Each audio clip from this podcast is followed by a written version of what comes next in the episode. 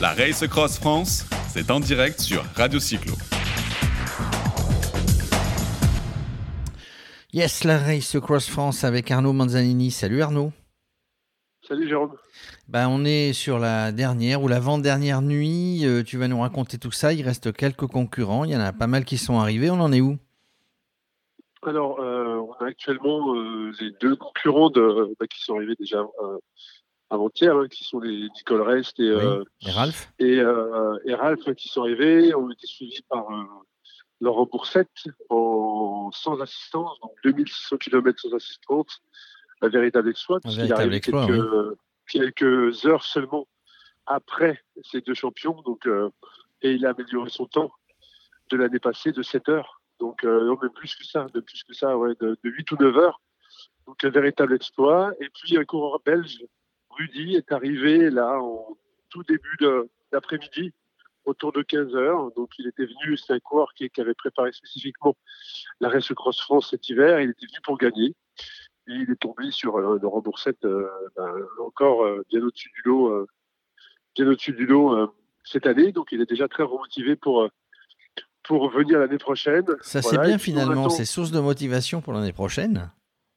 Ouais, parce que c'est des coureurs qui, là, typiquement, les quatre coureurs qui sont arrivés aujourd'hui, donc qui ont mis moins de, ben, moins de 7 jours. Voilà, moins de 7 jours. Et ça, l'année passée, il n'y en avait pas beaucoup qui avaient mis moins de 7 jours sont des personnes qui ont vraiment qui ont préparé cet objectif, euh, cette épreuve spécifiquement. Oui, c'est des spécialistes de l'ultra distance et qui avaient vraiment bien préparé. Ils sont pas là par hasard. Et ceux qui vont arriver maintenant, ce sont des personnes qui espéraient juste finir l'épreuve. Voilà. Donc c'est une autre manière de s'entraîner, de se préparer. Sans faire, sans faire de record, mais, mais terminer. Alors il en reste 7-8, euh, je crois. Euh, il nous en reste, c'est ça, c'est ça, tout à fait 8 pour être précis. Donc là, là, il y en a qui sont, euh, je regardais sur, euh, sur l'application, il y en a qui sont à, à 200, voire moins de 200 km. Et puis, euh, et puis il y en a d'autres qui sont un petit peu plus loin. tu me disais que tu, tu, rallongeais le délai finalement. Il fallait arriver avant lundi matin et puis tu, tu, vas, tu vas remettre ça à lundi soir. On s'est recalé, oui, on s'est recalé. En fait, on avait raccourci les délais cette année. Euh, en se disant bah, que les personnes maintenant avaient euh, bien compris que c'était une épreuve avec un délai, qu'il fallait venir bien préparé. Et puis, bah, il se trouve que bah, les coureurs, en fait, ils ont le vent de face depuis, euh, depuis dimanche dernier. Quoi. Ça fait une semaine qu'ils ont, qu'ils ont le vent de face, qu'ils ont pris le vent de face dans les Alpes, qu'ils l'ont pris dans les plaines du centre, qu'ils l'ont pris en Normandie. Donc, psychologiquement, c'est usant et on, donc on s'est recalé. Et je pense que ça sera la norme pour les années futures. On s'est recalé sur le délai de, de l'année passée. Donc, dorénavant, avec deux années, on sait maintenant précisément environ l'arrivée du premier et quasiment les, euh, les arrivées des derniers. Voilà. Donc euh, on restera sur sept jours, sept jours avec euh, des équipes avec assistance et neuf jours pour les sans assistance. Alors là, pour, pour la plupart, ils ont passé, le, ils ont passé la Normandie au Omaha Beach. Euh, il en reste encore, je crois, trois qui n'ont pas passé la Normandie, enfin, qui n'ont pas passé au Beach. Et il y, a du vent de face, hein. vraiment, ça sera le. Ce qu'on retiendra en plus de tous ces exploits, c'est que quasiment sur tout le parcours, ils ont pris le, vent de face, en plus de, la sortie de canicule, etc. Mais enfin, euh, ils ont pris le vent de face quasiment tout le temps dès le premier jour au Mont Ventoux et sur la, et sur la suite. Ouais, ils ont pris le vent de face et le vent de face, c'est. même de côté, je dirais, mais le vent, en tout cas, c'est quelque chose d'usant psychologiquement puisque vous avez tout le temps l'impression d'être en, prise où il faut appuyer tout le temps. On peut pas, on peut pas profiter forcément des paysages parce qu'il faut qu'on reste concentré sur sa route. Donc c'est très très usant psychologiquement. J'ai eu euh, j'ai eu Caroline en ligne euh, par téléphone puisque involontairement elle, avait déclenché sa balise panique. Hein, parce que ce qu'il faut savoir, c'est qu'on on équipe les concurrents de GPS. Oui. Sur le GPS qu'on leur fournit, il y a un bouton, on appelle un bouton panique.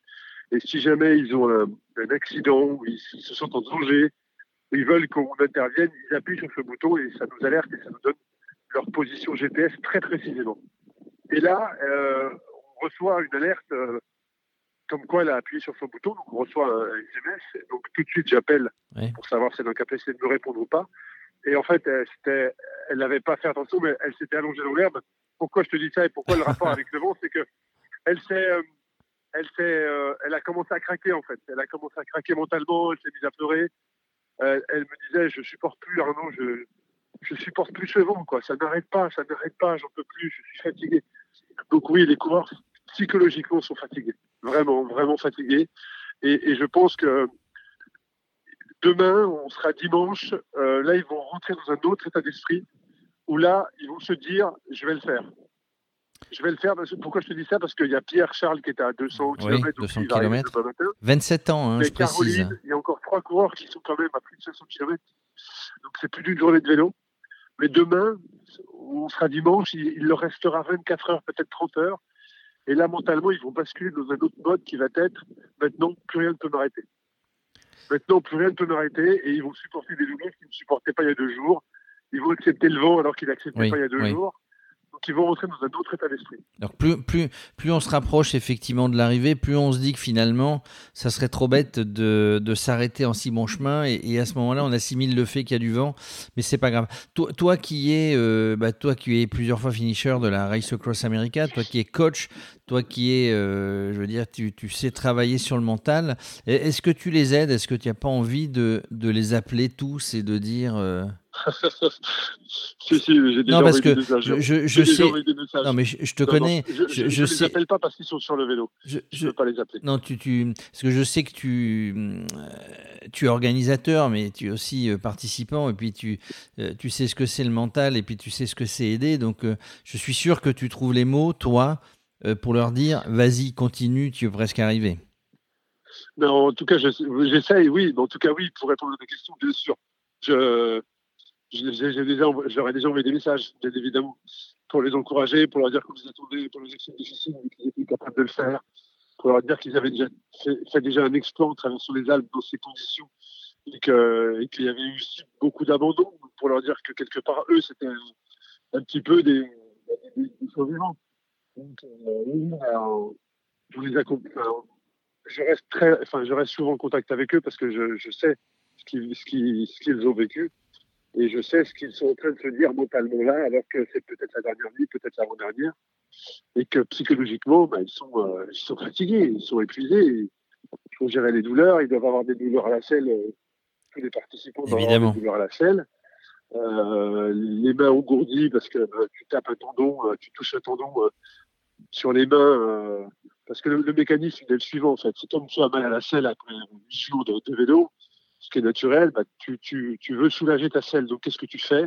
Tu te mets en danseuse. Oui. Et le fait de te mettre en danseuse fait que tu vas venir pincer le nerf, euh, qui, le nerf de tes, de tes mains bah, beaucoup plus souvent. Et donc, bah, tu vas perdre de la sensibilité, la sensibilité au niveau de tes doigts. Donc, c'est tout un mécanisme. Donc, il y a des blessures à surmonter. Pour les gens qui, qui ne connaissent pas ce phénomène d'engourdissement au niveau des doigts, ben, ça doit les interpeller. Donc voilà, ils sont dans un état là, qui, qui, de fatigue euh, physique, oui. euh, mentale. On a Rudy qui est arrivé, euh, Rudy est arrivé en début d'après-midi. Il est arrivé en armes sur la ligne d'arrivée. Donc euh, il y a certains des membres de l'équipe qui ont pleuré avec lui.